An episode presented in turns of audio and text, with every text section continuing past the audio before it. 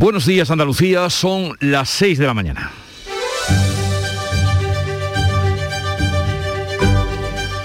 Despierta tu mente, descubre la realidad. En Canal Sur Radio, La mañana de Andalucía con Jesús Vigorra.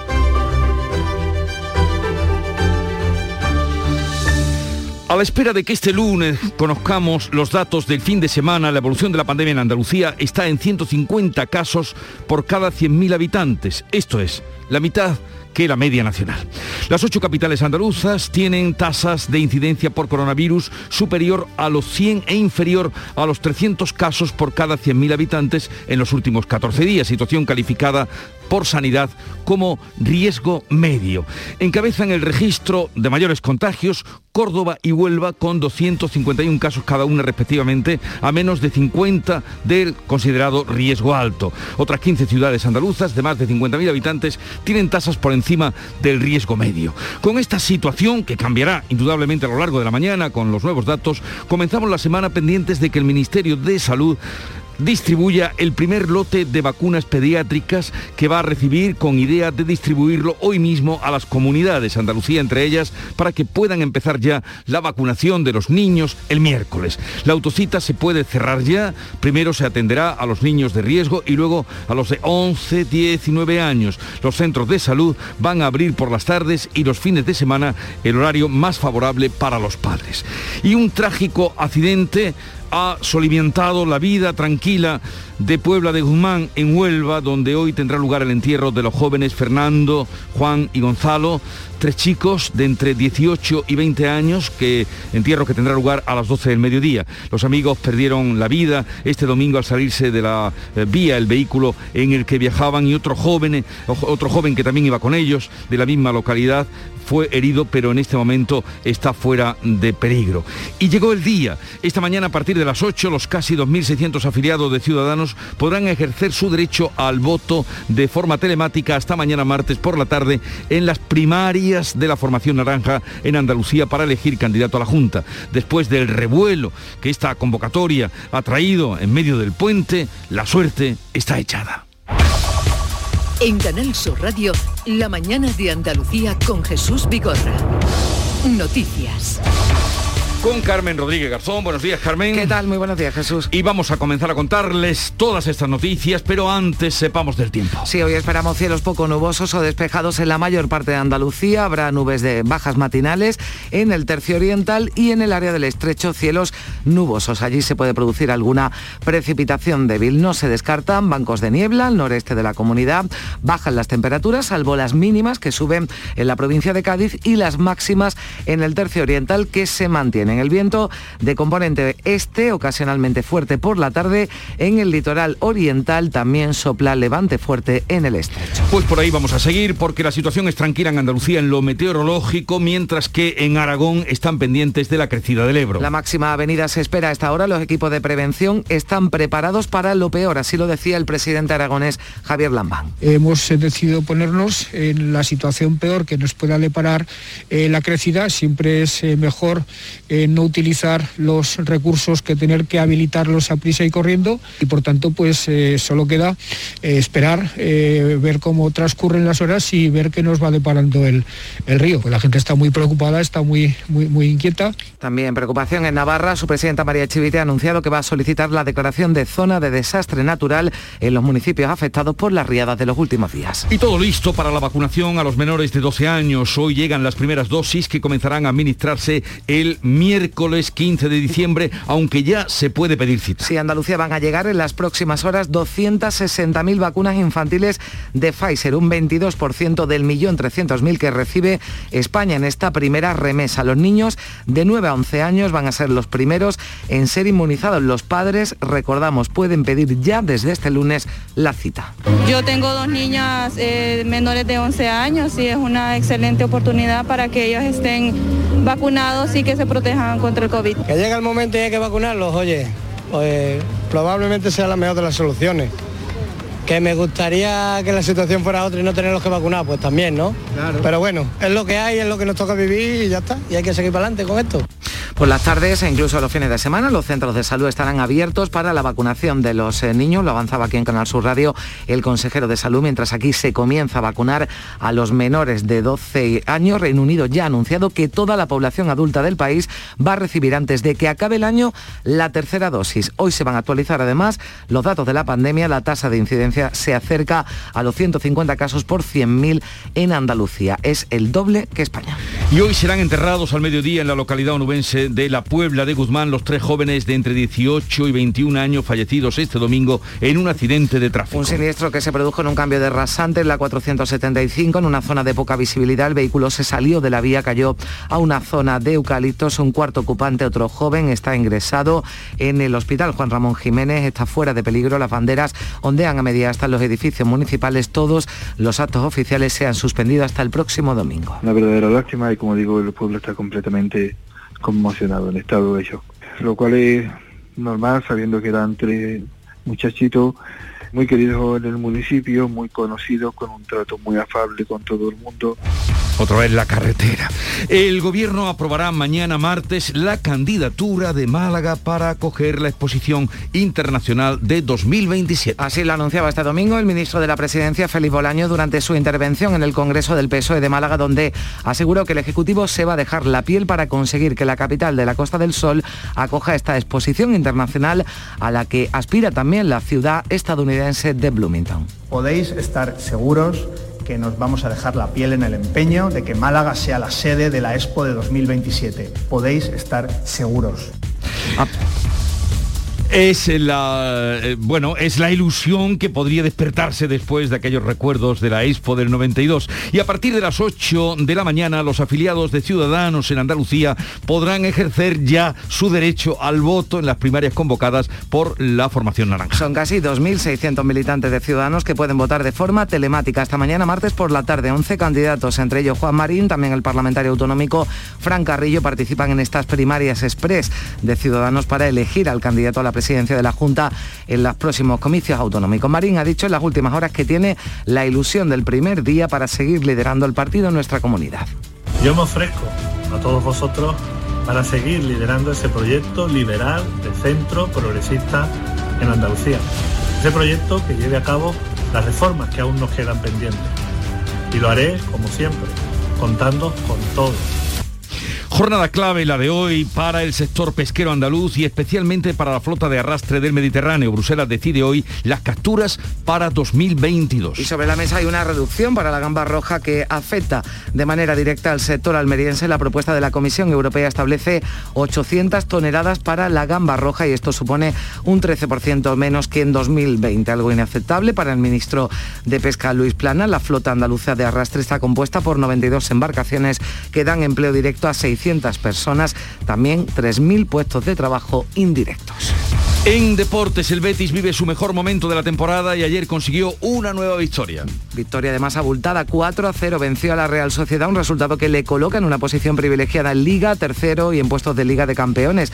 Alex Moreno con dos goles, Juan Mifekir sentenciaron un partidazo en el que el Betis demostró el salto de calidad que ha dado esta temporada. También ganó el fin de semana el Sevilla el Atleti de Bilbao. Con esa victoria, los de Lopetegui caminan también firme en la competición. Sus números son envidiables. De hecho, se ha instalado en la segunda posición y tiene un partido menos. La jornada liguera se va a cerrar esta noche con el encuentro que mide al Cádiz y al Granada en el nuevo Mirandilla, un partido muy importante para ambos equipos. Se encuentran en la zona baja de la tabla. Pues así viene el día y así se lo vamos a contar, pero ¿cómo lo reflejan hoy los periódicos que ya ha visto y leído? Beatriz Galeano, buenos días. Buenos días. Bueno, pues es lunes y se, como empieza ya a ser habitual, las publicaciones de encuestas en los medios. Hoy le toca la razón. Una encuesta de NC Report que dice que el Partido Popular pierde dos escaños en un mes, pero podría gobernar gracias a Vox. Según esta encuesta, Sánchez continúa en caída, pero Yolanda Díaz sostiene a Podemos. También la vicepresidenta del Gobierno, Yolanda Díaz, es titular en el mundo. El PSOE recela del proyecto de Díaz, dice este rotativo pero desinfla sus expectativas. Dice que en Ferraz aseguran que Yolanda tiene valores, pero sabe que no tiene opciones. También en el mundo, la crecida del Ebro en Zaragoza, que está en alerta. En el ABC, titular y foto de portada para la situación de Cataluña y el catalán, en este caso con un reportaje a tres jóvenes, las víctimas de la invención lingüística en Cataluña, dice y estos eh, tres chavales que aseguran que después de salir de la universidad apenas sabían hablar castellano. Habla hoy de los fondos europeos el país, el gobierno acelera los fondos de la Unión Europea y garantiza ya 18.000 millones y dos titulares para el futuro en la prensa andaluza. En el Málaga hoy la Expo es una gran oportunidad para Málaga y para Andalucía, se refiere a esa exposición internacional a la que aspira Málaga para 2027 y en el Día de Córdoba un parque empresarial de 45 hectáreas se va a ubicar junto a la base logística. Por último, en esta primera remesa de la prensa, el futuro en Almería. Almería sucumbe a la fiebre del gordo. Eso no sabemos si tendrán más posibilidades o menos que Málaga.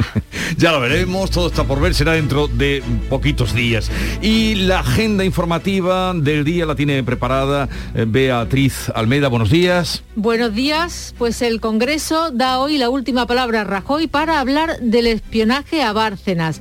El expresidente va a cerrar las comparecencias de la Comisión Kitchen será el último interrogado de los 37 que han sido llamados a declarar durante nueve meses. Se acelera la negociación de la reforma laboral. Las reuniones se prevén diarias esta semana, hoy con los convenios colectivos encima de la mesa. En Sevilla, el presidente de la Junta va a presentar el proyecto del nuevo decreto ley de simplificación administrativa. Lo va a hacer en el Palacio de San Telmo. Y también en Sevilla el Pleno del Ayuntamiento debate este lunes para su aprobación el presupuesto para 2022 con más de mil millones de gasto. Una cita cultural, un concierto de Navidad de flamenco fusión en el Ateneo de Cádiz con la actuación de Leo Power, que va a estar acompañada de Malik Embengue y de Pablo Domínguez.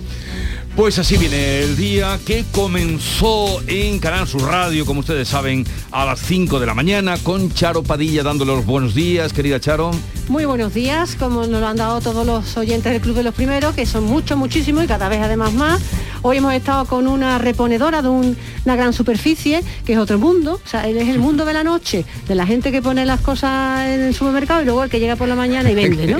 No, de verdad, es que, yo hoy me he enterado de un que montón no se ponen solas, que está bien, claro. Que y además es, un supermercado grande, de los grandes que tú y yo vamos a comprar, ¿no? O sea, esos son cientos de departamentos. Y después hemos, ido, eh, hemos estado en Jerez con un eh, eh, operario de la limpieza, pero de los que lleva escoba y barredor, vamos un papel no se puede tirar en el suelo y una colilla tampoco. Pues claro, Mira, ahora tenemos un problema con el tema de las mascarillas. Claro, a 20 minutos te encuentras con tres mascarillas en el suelo, el otro que ya ha tirado el papel de haberse limpiado los mocos. Ah.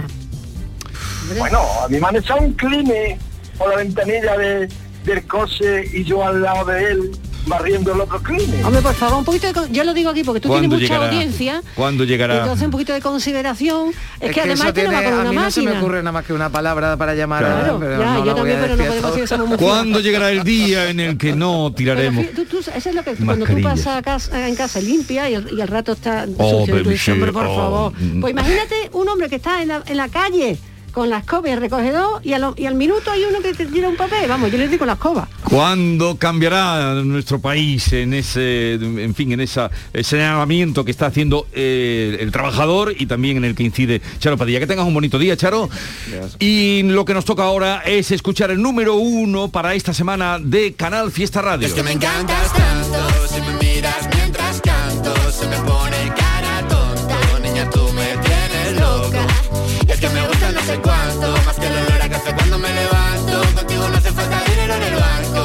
Este es el número uno en la semana grande de Canal Fiesta Radio. Zoilo y Aitana, Monamur, número uno, digo la semana grande porque ya sabes que el día 15, sabéis que el día 15 será la gran fiesta de fiesta. Por cierto, hoy hablaremos con Manu Sánchez y también con Pastora Soler, que van a ser los presentadores de, de esa gala, lo- la gala de los 20 años. Bueno, que nosotros llevamos celebrando todas las mañanas, porque estamos recordando siempre esos número uno de Canal Fiesta y, y ya esta fiesta va a ser el remate, ¿no? Digamos, de, de- de esa celebración. el próximo día 15.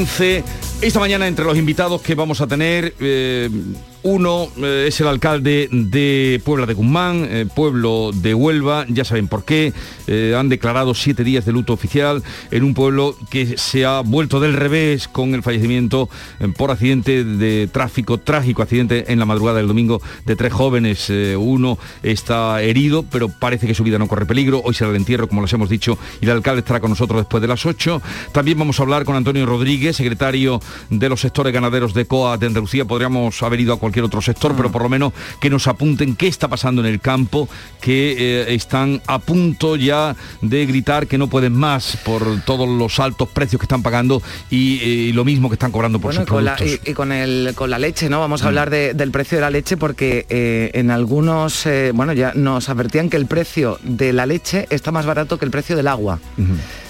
Sí, sí sí. Y, por una botella de leche o una caja, un brick de leche se paga por menos dinero en el supermercado que, una botella sí, eso lo, lo comprueban ustedes fácilmente, eso lo comprueban ustedes Pero quizás a lo mejor no nos paramos a pensar o no nos paramos a, pues a comprobar, ¿no? Y, nosotros queremos mm. hacerlo hoy. Y vamos a hablar de cómo va la vacuna española. Será a partir de las 9 cuando hablemos con Isabel Solá, es viróloga del CSI y trabaja en la vacuna de ARN. Eh, ella nos contará las características que tiene, en fin, la vacuna española. A partir de las 10 de la mañana, 10 y media en concreto, Francisco Arevalo vendrá para atender a ustedes en sus quejas y problemas que tienen con coches y seguros, como anunciaba Pastora Soler y Manu Sánchez estarán hoy en el programa y así concluiremos nuestra mañana con las Yuyu Noticias, que es una manera también el otro informativo del Yuyu a partir de las 11. Quedan invitados a vivir la mañana. Sigue ahora la información en Canal Sur Radio. Cierra los ojos e imagina el agua salada rozando tu piel en una playa kilométrica. Imagínate caminando por un sendero mágico o encontrándote en lugares de película. Ahora, abre los ojos y hazlo realidad. Huelva eleva tus sentidos. Entra en turismohuelva.org. Hay un lugar mágico donde se juntan tradición, cultura y arte. El Museo de Belén es más grande del mundo. Ven, no te lo puedes perder. Te esperamos donde el Belén se hace arte. Museo Internacional de Arte Belenista en Mollina, Málaga.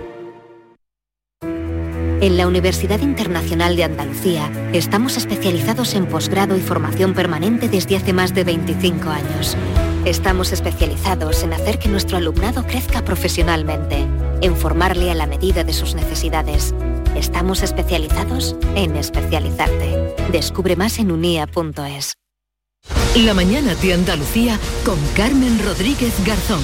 Canal Sur Radio. Son las 6 y 17 minutos de la mañana. Hoy llega a España, se lo venimos contando, esa primera remesa de, vacunas contra el COVID para los niños de 5 a 11 años. Nuestra comunidad va a recibir 700.000 vacunas en dos entregas. La primera ahora, en las próximas horas, 260.000 unidades y el resto, 440.000 más, a partir del próximo mes de enero. Olga Moya, ¿qué tal? Buenos días. Hola, buenos días. Ya desde hoy lunes, los padres con niños de 11, 10 19 años, los nacidos en los años 2010, 2011 y 2012 podrán solicitar cita para vacunarlos a partir del miércoles. Para facilitar este proceso, el consejero de Salud Jesús Aguirre anunciaba en estos micrófonos que se vacunará por la tarde y también los fines de semana. Luego se va a articular los centros de salud, tardes, sábados y domingos, en las unidades móviles las que tenemos unidades móviles de vacunación, también se, en zonas determinadas se van a poner también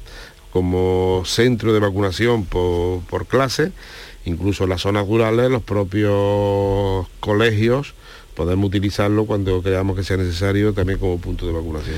Los menores de 5 a 11 años recibirán una tercera parte de la dosis que se ha puesto hasta ahora. Sin embargo, los de 12 recibirán la dosis de adulto. El vicepresidente de la Asociación Española de Vacunología, el pediatra Fermín García, ha insistido en Canal Sur Radio en la seguridad de las vacunas también para los niños. Por supuesto, vamos a, quitarnos el miedo, los que somos padres o abuelos, de vacunar a nuestros hijos sino que vamos a, seguir teniéndole miedo al COVID, que es una vacuna muy segura y además efectiva. Estamos hablando de más del 90% de efectividad de esta vacuna. A la espera de que hoy se actualicen los datos de la pandemia en Andalucía, la incidencia acumulada está en 148 casos y medio por cada 100.000 habitantes. Es la mitad que la media nacional. Esta tasa corresponde al sábado, jornada en la que se registraron 716 positivos y 4 fallecidos por COVID. El número de hospitalizados ascendía ese día, como decimos a falta de que se actualicen los datos hoy, ascendía a 434 pacientes ingresados, 87 están en la UCI. Estamos a la espera además esta semana de conocer la decisión del Tribunal Superior de Justicia de Andalucía sobre el pasaporte COVID para acceder a bares y locales de ocio en nuestra comunidad. Una medida que acordó el pasado jueves el Comité de Expertos que asesora a la Junta y que tiene que ser avalada por el Alto Tribunal Andaluz. Será efectiva, en principio, hasta el 15 de enero. El propio sector había reclamado a la Junta que se aplicara el certificado COVID en la hostelería. Insisten en que prefieren medidas preventivas como esta antes que las restrictivas. Este fin de semana ha sido el primero en el que se ha tenido que presentar el certificado COVID para poder acceder a las residencias de mayores, también a los centros hospitalarios. Se trata de un procedimiento ágil que solo lleva unos minutos y que garantiza que todo el que entre está vacunado. En estos primeros días algunos han necesitado una pequeña ayuda por parte del personal de los centros porque llegan con dudas a la hora de descargarse el certificado. Así lo explica Ángeles Acero, que es coordinadora de enfermería en la residencia Reif Guadaira. Se plantean dudas, pero es verdad que han aceptado la medida gratamente porque les parece también, igual que a nosotros, necesario, sobre todo para evitar los contagios y estar más tranquilos en ese sentido. Y miramos a Reino Unido, toda la población británica mayor de 18 años podrá ponerse la dosis de refuerzo antes de fin de año. La variante Omicron ha entrado con fuerza y se extiende a más velocidad que la Delta en Londres. Uno de cada tres nuevos contagios desde el viernes es de la nueva cepa. Este domingo han confirmado 3.100 casos. El primer ministro británico Boris Johnson se dirigía anoche a la nación y alertaba de la urgencia de reforzarse contra la marea de Omicron que está llegando. No one should be in any doubt. There is a tidal wave of Omicron Nadie debe dudar de que se avecina una oleada de Omicron. Queda ya claro que dos dosis no son suficientes. Hoy les anuncio que toda la población adulta podrá vacunarse con la tercera dosis antes de Año Nuevo. Y Gibraltar ha detectado tres casos con la variante Omicron, dos de ellos corresponden a trabajadores transfronterizos, apuntan desde la Roca, España, como el origen de los contagios. Uno de los casos, un residente en Gibraltar, y los otros dos corresponden, como decimos, a trabajadores transfronterizos. El Peñón afirma que uno de ellos se infectó en una fiesta en España y que contagió a los otros en el lugar de trabajo. Desde la Asociación de Trabajadores Españoles en la colonia descartan que pertenezcan al ámbito sanitario y piden más información al respecto para reducir riesgos. Lo decía Juan José Uceda, el portavoz. Realmente no lo sabemos y, la verdad es que eh, en el grupo, digamos, sanitario eh, parece ser que no, no es. Por tanto, es natural también que queramos saber a qué gremio pertenecían para y si puede saberse a qué empresa para, para que la gente esté también con más precaución. Y miramos a la localidad onubense de la Puebla de Guzmán. Allí serán enterrados hoy los tres jóvenes de entre 18 y 21 años fallecidos este domingo en un accidente de tráfico al salirse de la vía el coche en el que viajaban.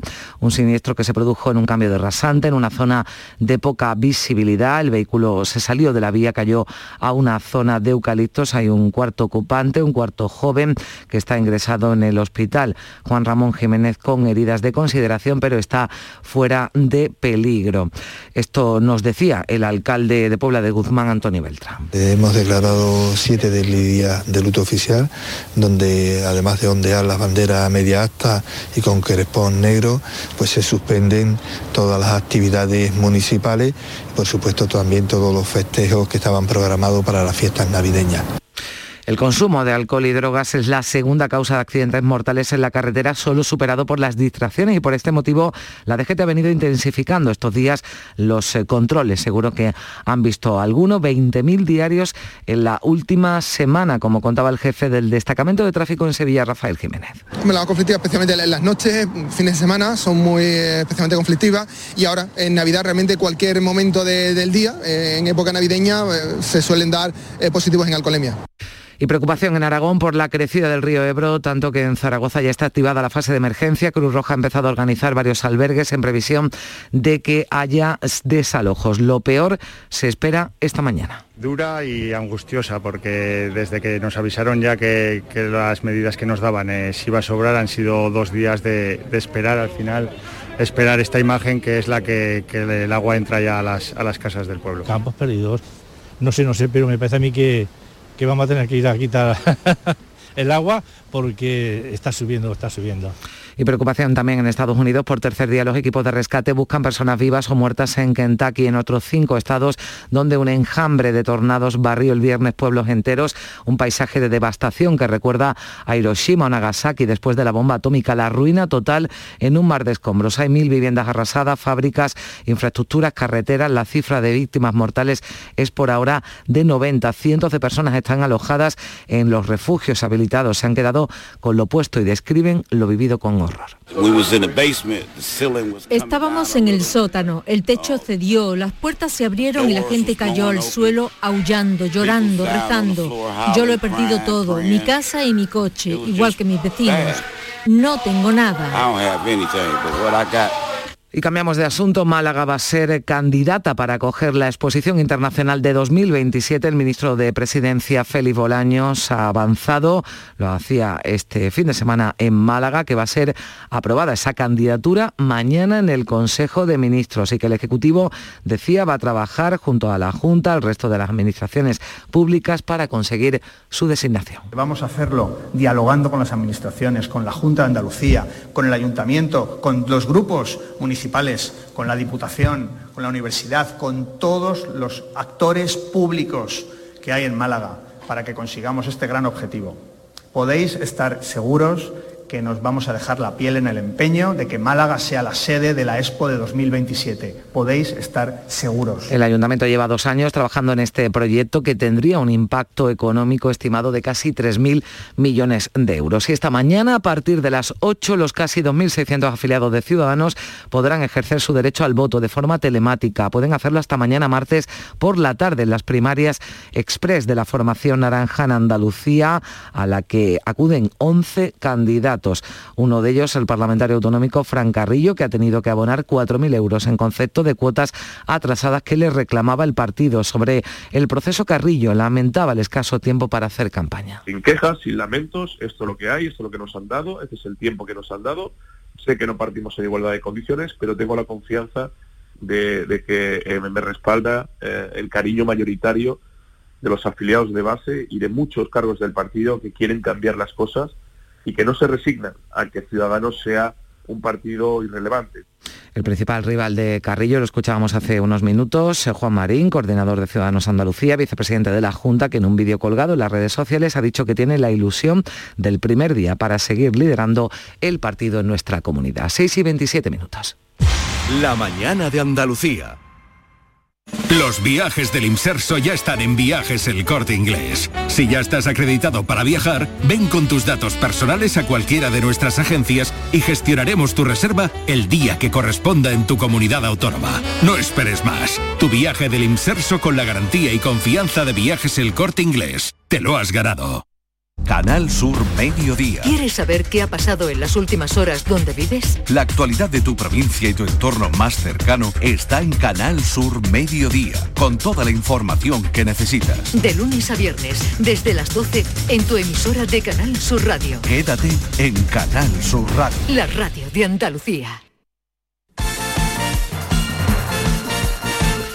6 y 28 minutos, eh, vamos ya con un avance de la información del deporte que nos trae Antonio Camaño. El Betis vive su mejor momento de la temporada. Ayer consiguió una victoria clarísima, contundente ante la Real Sociedad 4-0 que le coloca en una posición privilegiada en Liga, tercero y en posición de Liga de Campeones. El entrenador Pellegrini destacó el partidazo de los suyos. Me alegro mucho por la gente que haya disfrutado este partido donde hicimos el primer tiempo, después del gol creo que nos quedamos un poco, dejamos tener a la Real Sociedad un poco de posesión pero hicimos segundo tiempo brillante, no sé si lo mejor que hemos hecho, pero la verdad que un altísimo nivel, tanto la ejecución de los goles como en la posesión y en la parte defensiva que estuvimos siempre muy atentos. También el Sevilla camina firme en la liga, a pesar de las lesiones y las dificultades, está sacando resultados positivos y sus números son envidiables. De hecho, se ha instalado en la segunda posición con un partido menos. Si hoy se le pone el punto y final a la jornada liguera, se cierra en Cádiz, en el nuevo Mirandilla, con el duelo andaluz entre el Cádiz y el Granada. Partido muy importante para los dos equipos, pues se encuentran en la zona baja de la tabla clasificatoria.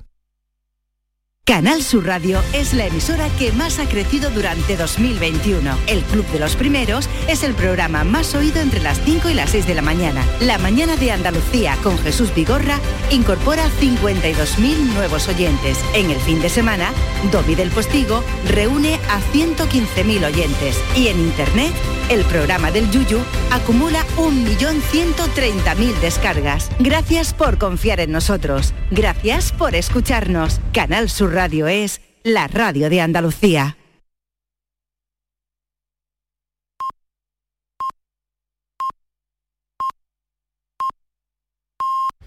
Andalucía son ya las seis y media de la mañana. La mañana de Andalucía con Jesús Vigorra. Y con Carmen Rodríguez Garzón repasamos en titulares las noticias más destacadas del día.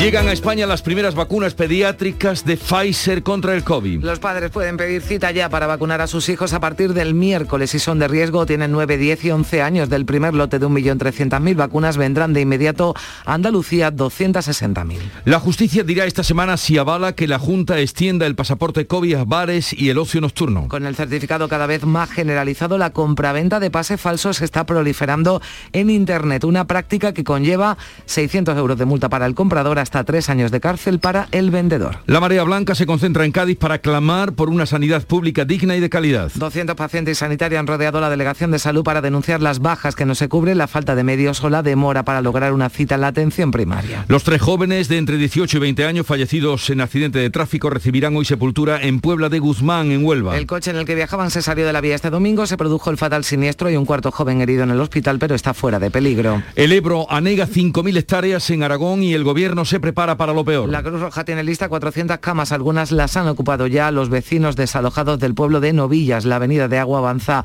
de forma lenta. Continúa la búsqueda de supervivientes del enjambre de tornados que ha arrasado las poblaciones enteras de Kentucky y otros cinco estados. Buscan bajo el amasijo de escombros a vivos y muertos. Los fallecidos van a superar el centenar. Los damnificados se cuentan por miles. Málaga será candidata para organizar la exposición internacional de 2027. El ayuntamiento lleva dos años preparando el proyecto que tendría un impacto de 3.000 millones de euros y consigue desbancar a la ciudad estadounidense de Bloomington. Ingresa en prisión provisional el hombre de 44 años acusado de apuñalar mortalmente a su expareja el viernes en Granada. La mujer tenía 39 años y dos hijas menores. Es la octava mujer asesinada en Andalucía en lo que va de año por la violencia machista. Comienza a las 8 de esta mañana la votación telemática de las elecciones primarias en Ciudadanos. Los 2.600 afiliados tienen hasta mañana por la tarde para elegir entre 11 candidatos. El principal rival de Juan Marín, Fran Carrillo, concurre tras pagar 4.000 euros de cuotas atrasadas. La Unión Europea negocia el reparto de cuotas de pesca para 2022. Los pescadores de arrastre y el ministro Plana rechazan la reducción prevista de cuotas y de los días que pueden salir a faenar en el Mediterráneo.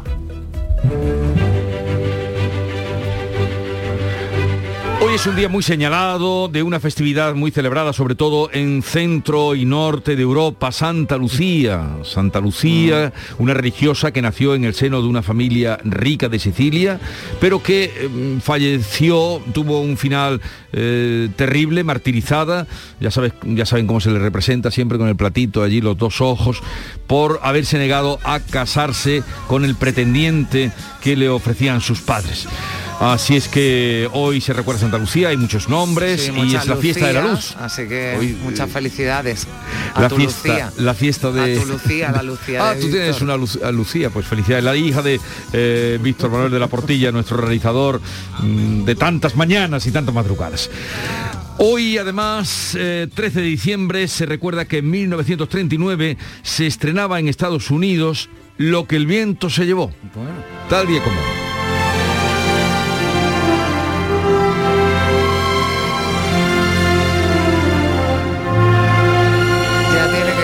las parrillas de televisión preparadas, ¿no? Para la Navidad. Son Todo eh, un clásico. sí. 89 años. Qué barbaridad. No, 89 no. eh, a ver, estoy qué yo- año me has dicho? Eh, eh, 1939 son... 39. eh, pues, en fin, bueno, mm, 80, muchos años. 84, ¿no? Años, 84. creo que- sí, creo que sí. No sé. Sí, de 9 a 1, no, 83. 83. 83. 82. Más de 80 años.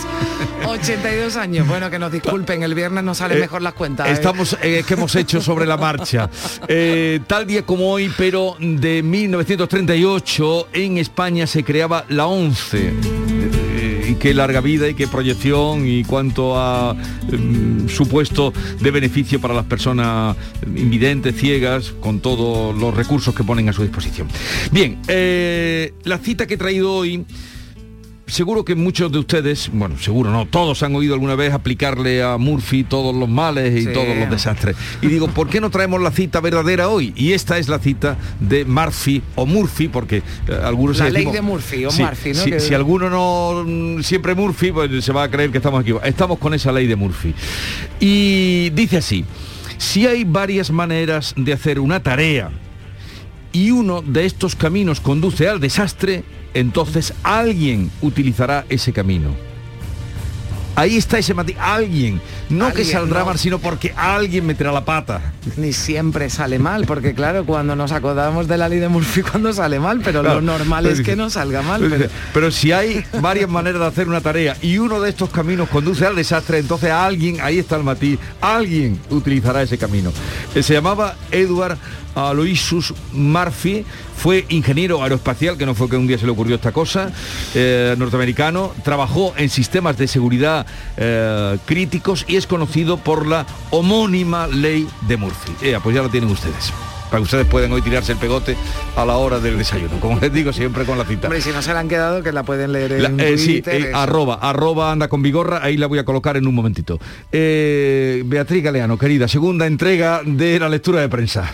Vamos con ella. Hoy La Razón trae una nueva encuesta política. El Partido Popular es una encuesta de NC Report que dice que el Partido Popular pierde dos escaños en un mes, pero podría gobernar gracias a Vox. Sánchez continúa en caída, segura este rotativo, pero Yolanda Díaz sostiene a Podemos. El PSOE baja o bajarían de 120 a 97 escaños y pierde más de un millón de votos. Son algunas de las claves de esta encuesta que publica hoy La Razón, en la que hablan de Yolanda Díaz. Lo hace también El Mundo. El Partido Socialista dice en su titular recela del proyecto de Díaz, de la vicepresidenta del Gobierno, pero desinfla sus expectativas. Cree que su candidatura superaría el mm, resultado de Pablo Iglesias, pero Yolanda tiene valores, entrecomillados, pero sabe que no tiene opciones asegura este periódico que afirman en Ferraz. También el mundo trae hoy la crecida del Ebro en Zaragoza, que está, como sabemos, en alerta. En el caso del ABC, la foto de portada y el titular para la situación de Cataluña y el uso del catalán, las víctimas de la inmersión lingüística en Cataluña, es el titular, es la historia de tres jóvenes que aseguran que cuando salieron de la universidad dice, se toparon con la realidad y tenían la lengua española olvidada. En el país se habla hoy de los fondos europeos, un tema del que venimos hablando desde hace ya semanas. Asegura que el gobierno acelera los fondos de la Unión Europea y autoriza ya 18.000 millones. El Ejecutivo ha aprobado más del 73% del gasto previsto para este año. También en el país destacamos, España planea un nuevo modelo fronterizo para Ceuta y Melilla. Conoceremos los detalles de ese nuevo modelo y la foto de portada para esas espeluznantes consecuencias de los tornados en Estados Unidos. La prensa andaluza hoy mira al futuro, es el caso, por ejemplo, del Málaga hoy. La Expo es una gran oportunidad para Málaga y para Andalucía. Ya sabemos, el Consejo de Ministros va a aprobar mañana la candidatura de Málaga para esa exposición internacional para el año 2027. También para el futuro, la portada del Día de Córdoba, un parque empresarial de 45 hectáreas se va a ubicar junto a la base logística. Otros eh, medios andaluces, otros periódicos andaluces hacen referencia hoy a sucesos ocurridos durante el fin de semana. En el Huelva Información mueren tres jóvenes en ese accidente de coche en Puebla de Guzmán. Las víctimas tenían entre 18 y 20 años. El eh, diario de Cádiz fallece un parapentista alemán al chocar con otro en Algodonales o en el Ideal de Granada. El autor del crimen de Lorena ingresa en la cárcel, decreta prisión el juez, prisión provisional para el homicida confeso. En el ideal de Jaén condena unánime al ataque a una de las principales pinturas rupestres de Jaén y es que las dos figuras que estaban en Santa Elena, en esa cueva, decía, han sido tapadas con pintura. Dice el alcalde de Santa Elena que el hecho es una ofensa para todo el pueblo y espera que se pueda recuperar. Confiamos en que se pueda recuperar. En el diario de Sevilla, el precio del acero encarece en 17 millones la obra del centenario. Se refiere al puente del centenario que lleva en obras en varios meses, pero que te va a tener un sobrecoste de entre el 20 y el 35%. El sector de la construcción exige una fórmula para no soportar esa enorme subida. Termino. Ideal de Almería. Almería sucumbe a la fiebre del gordo. Es algo que está ocurriendo en toda España porque se está vendiendo más lotería. En el caso de Almería, dice el Ideal, un 15% más que en 2020 de esa lotería de Navidad. Un reportaje en Diario de Cádiz, un trabajo para la futura libertad que merece que leamos. 250 reclusos prestan sus servicios laborales en distintos oficios en Puerto 3. Y para los béticos, la foto de portada de Diario de Sevilla, el Betis de Leita dice 4 a 0, los de Pellegrini otro, dan otro golpe goleando a la Real, se, se asientan en el tercer eh, puesto. 6.40 minutos de la mañana sigue la información en Canal Sur Radio. La mañana de Andalucía. Los romeros de Alanís, jamones y paletas ibéricas de bellota, los mejores embutidos de la Sierra Morena de Sevilla, de Alanís. Venta online, entra ahora en shop.losromerosdealanís.com y en 48 horas tendrás tu pedido en casa. Imagina por un segundo que el 22 de diciembre te toca la lotería de Navidad. ¿Con quién te gustaría celebrarlo? Pues yo lo tengo clarísimo, con mis vecinos de Villanueva. Si es que nos acabamos de mudar y nos han recibido como si fuésemos de allí de toda la vida. Ay, cómo nos toque a todos.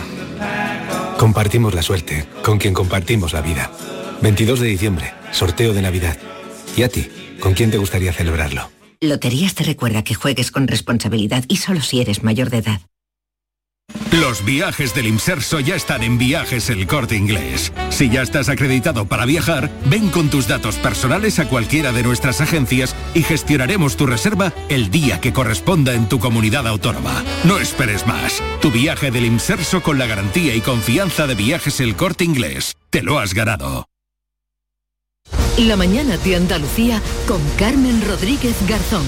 Canal Sur Radio. 6 y 42 minutos de la mañana y el presidente de la Junta, Juanma Moreno, va a presentar los detalles del proyecto del nuevo decreto ley de simplificación administrativa, cita que tendrá lugar en el Palacio de San Telmo. Ya esta semana el Pleno del Parlamento andaluz va a abordar el debate final de dos proyectos de ley, uno de, el de, uno de ellos el de la creación de la Agencia Empresarial para la Transformación y el Desarrollo Económico de Andalucía, la agencia TRADE, con la que se va a reactivar el modelo de promoción económica de la comunidad y que va a resultar de la fusión de Extenda, de IDEA, de la Agencia Andaluza del Conocimiento y también de la Fundación Andalucía Emprende. El otro proyecto de ley que va a abordar el Pleno esta semana es el que regula las subvenciones a las ELAS, a las entidades locales autónomas andaluzas. También, además, cita hoy en Valencia, Foro Convivencia y Seguridad. Las principales ciudades españolas participan en esta cita. Se desplazan directores generales, concejales, jefes de policía de ciudades como Madrid, Barcelona, Sevilla, Zaragoza, Mallorca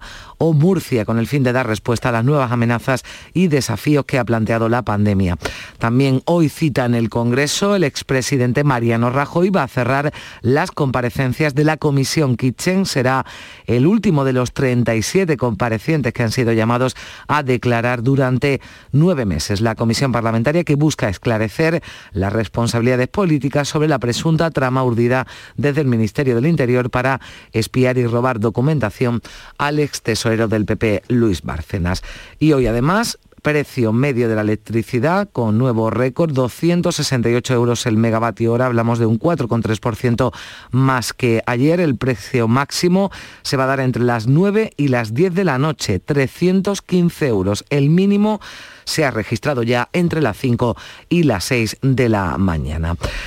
Al respecto y sobre el precio de la luz, el Partido Popular, su portavoz en el Senado, Javier Maroto, ha reclamado al presidente del Gobierno, a Pedro Sánchez, que aclare si el Ejecutivo finalmente va a prorrogar el 10% en el IVA de la factura de la luz en 2022. También le ha recordado que quedan apenas tres semanas para que la promesa de pagar a final de año lo mismo de recibo que en 2018 caduque. Sánchez está en tiempo de descuento, en tiempo de descuento para cumplir su promesa de que los españoles paguemos a final de 2021 lo mismo que 2019. Y que cada vez que el precio de la luz sube un poco más, la credibilidad de Sánchez también baja un poco más. Este domingo las plataformas en defensa de la sanidad pública han vuelto a salir a la calle en varias ciudades con el lema Salvemos la atención primaria. Han reclamado recuperar la presencialidad, reducir las esperas para una consulta hasta un 25% más de presupuesto y reforzar las plantillas. En manifestación, María Blanca en Cádiz, por ejemplo, este domingo, 200 personas se concentraban en la delegación de salud de la Junta para denunciar que la atención primaria, dice el portavoz de la María Blanca, Antonio Vergara, está desmantelada por completo. La sanidad pública adelgaza y la sanidad privada engorda. ¿Qué es lo que está pasando en Andalucía? Eh, se han disparado los seguros privados eh, médicos. Eh, de 400.000 a un millón y medio de andaluces tienen ahora mismo un seguro médico. ¿Por qué? Porque se sienten desatendidos por la atención primaria.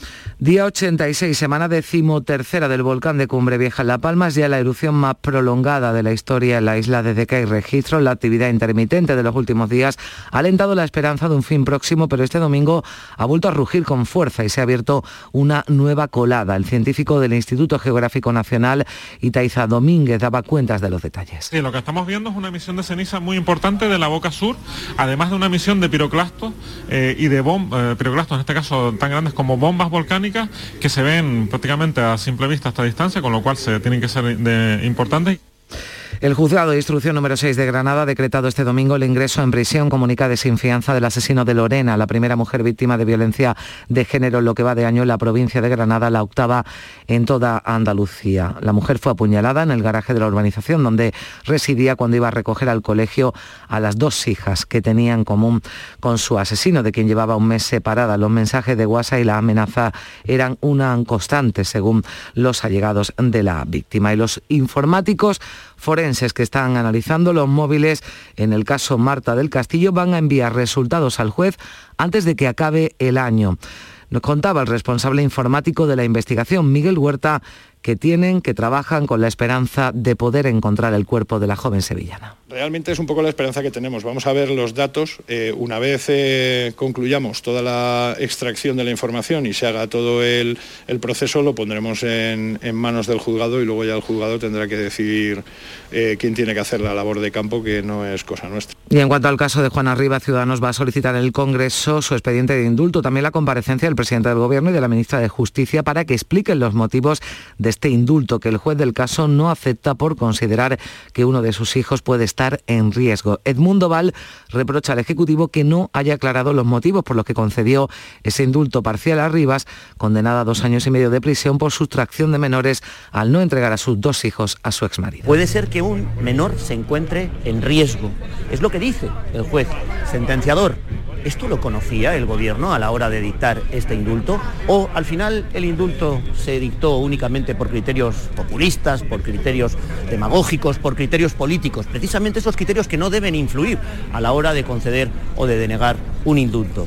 Y días claves para el sector pesquero andaluz, especialmente para la flota de arrastre del Mediterráneo. Bruselas decide hoy las capturas para 2022. Sobre la mesa está esa reducción para la gamba roja que afecta de manera directa al sector almeriense y que rechaza plano el ministro de Pesca español, Luis Planas. La Comisión ha propuesto no solo una reducción de un 7,5%, sino además un TAC para gamba roja y una reducción en el palangre. Para España esto es inaceptable. Evidentemente no podemos en modo alguno aceptar una tercera reducción que podría afectar muy seriamente a la estabilidad empresarial y a la continuidad de buena parte de nuestra flota.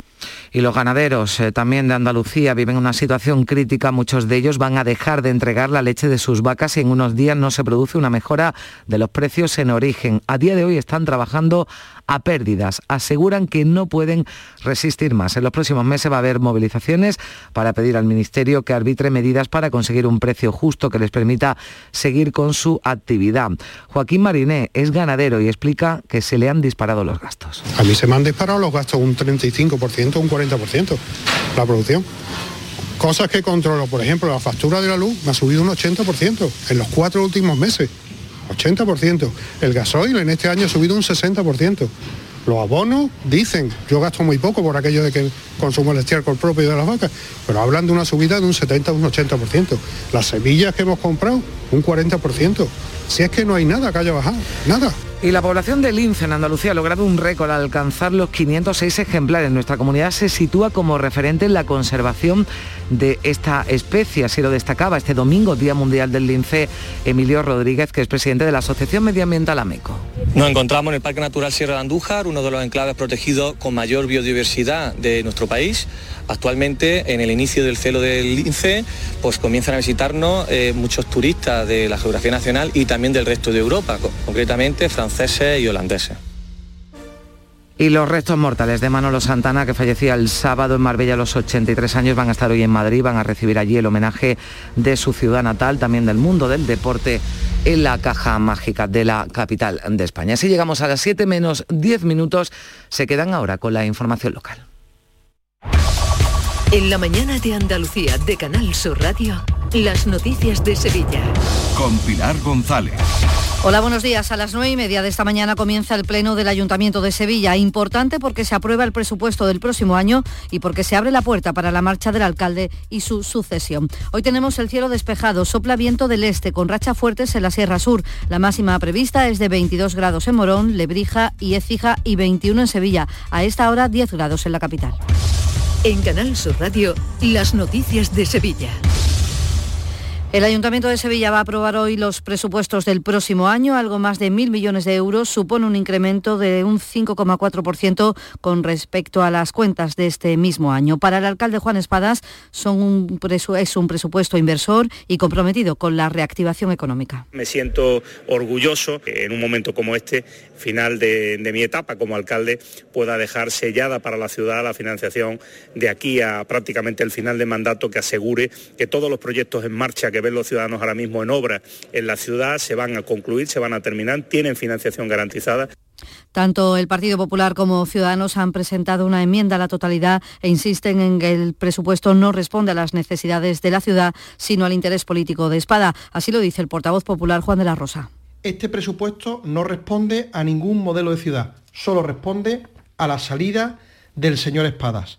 Desgraciadamente, este presupuesto, sin duda, uno de los más importantes de la historia por los momentos históricos que vivimos, ha sido hipotecado por el señor Espada, por sus intereses personales y políticos en detrimento de los sevillanos. Y en el mismo sentido se pronuncia el portavoz de Ciudadanos, Álvaro Pimentel, que sí apoyó las cuentas de este año. Daremos nuestro no rotundo a estas cuentas, que se olvidan por completo de las pymes, de los autónomos y de los emprendedores, y cierran la puerta a la necesaria bajada de impuestos y bonificación de las tasas que hemos venido reclamando. Es solo el presupuesto del señor Espadas para Espadas y su interés político. Los presupuestos se aprueban hoy y mañana Juan Espadas reunirá a su grupo municipal y a la Junta de Portavoces para informar de los detalles sobre su marcha del consistorio y la persona designada para sustituirle, que será previsiblemente el delegado de Hábitat Urbano, Turismo y Cultura, Antonio Muñoz. Espadas podría dejar el cargo antes de final de año y lo que se da por seguro es que el Parlamento andaluz aprobará su nombramiento como senador por designación autonómica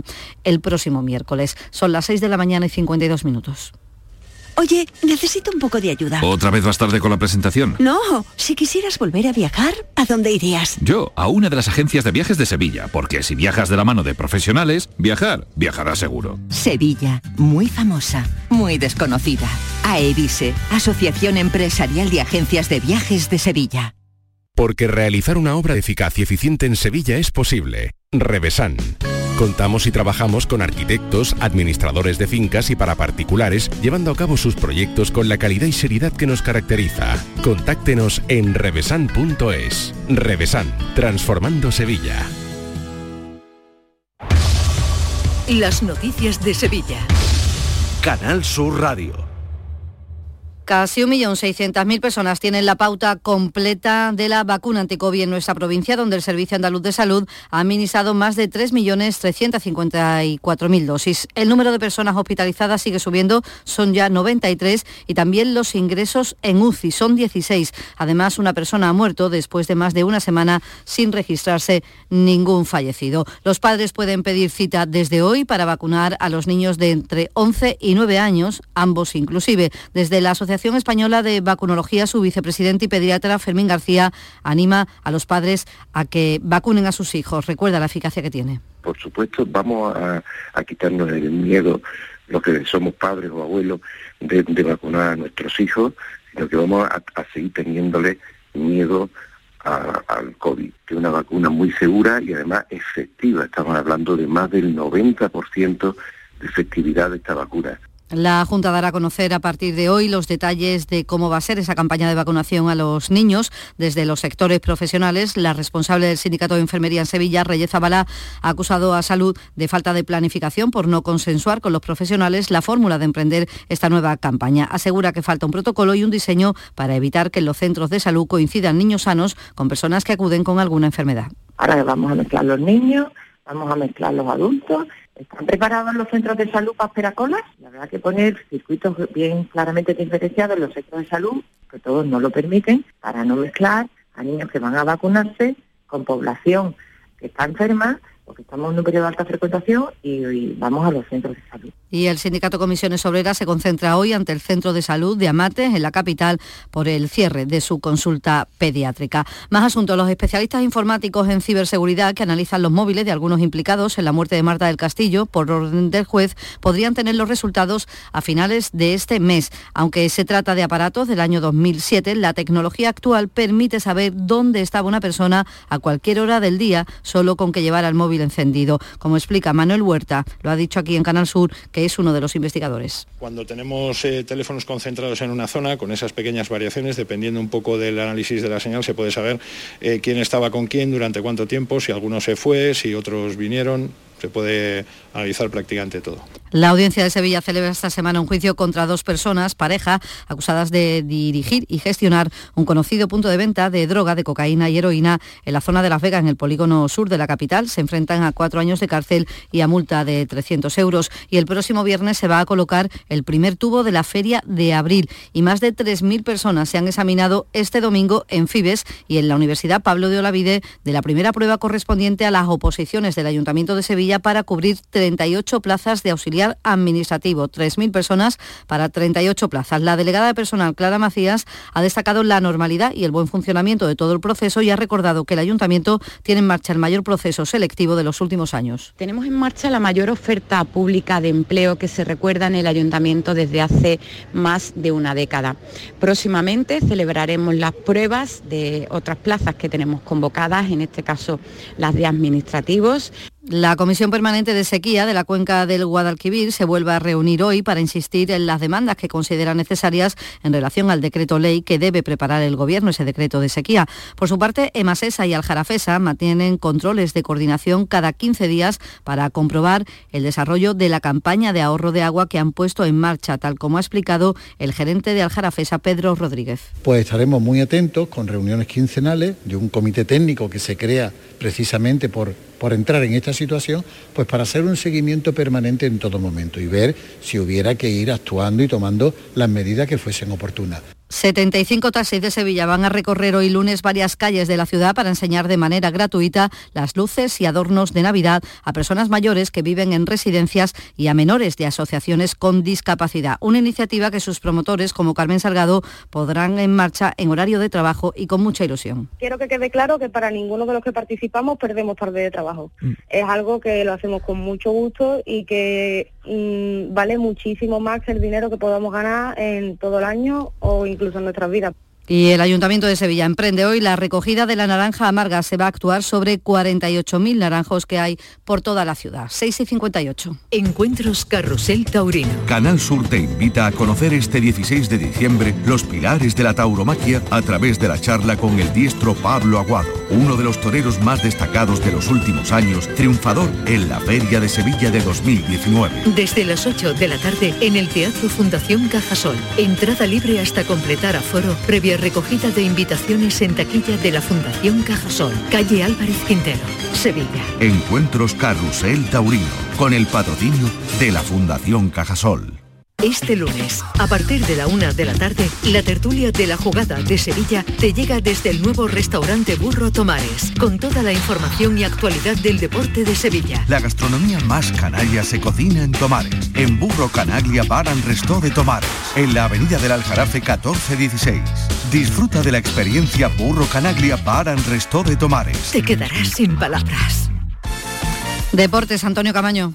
El Betis vive su mejor momento de la temporada y ayer consiguió una victoria clara y rotunda ante la Real Sociedad 4 a 0 que le coloca en una posición privilegiada en la liga, tercero y en puestos de Liga de Campeones. Alex Moreno en dos ocasiones, Juan y Fekir sentenciaron un partido en el que el Betis demostró el salto de calidad que ha dado esta temporada. Y el Sevilla, a pesar del sufrimiento ante el Atleti de Bilbao, consiguió sumar los tres puntos, camina firme en la liga, ni en las duras, como el pasado fin de semana está dejando de sacar resultados positivos y sus números son envidiables. De hecho, se ha instalado en la segunda posición de la tabla clasificatoria con un partido menos. Y esta tarde en el Teatro Lope de Vega, el Ateneo celebra el pregón de la cabalgata de Reyes Magos a cargo del cantante, compositor y componente del grupo, siempre así, Rafael Almarcha. A esta hora 9 grados en la Entejuela, 8 en Isla Mayor, 9 en Pilas, 10 en Sevilla.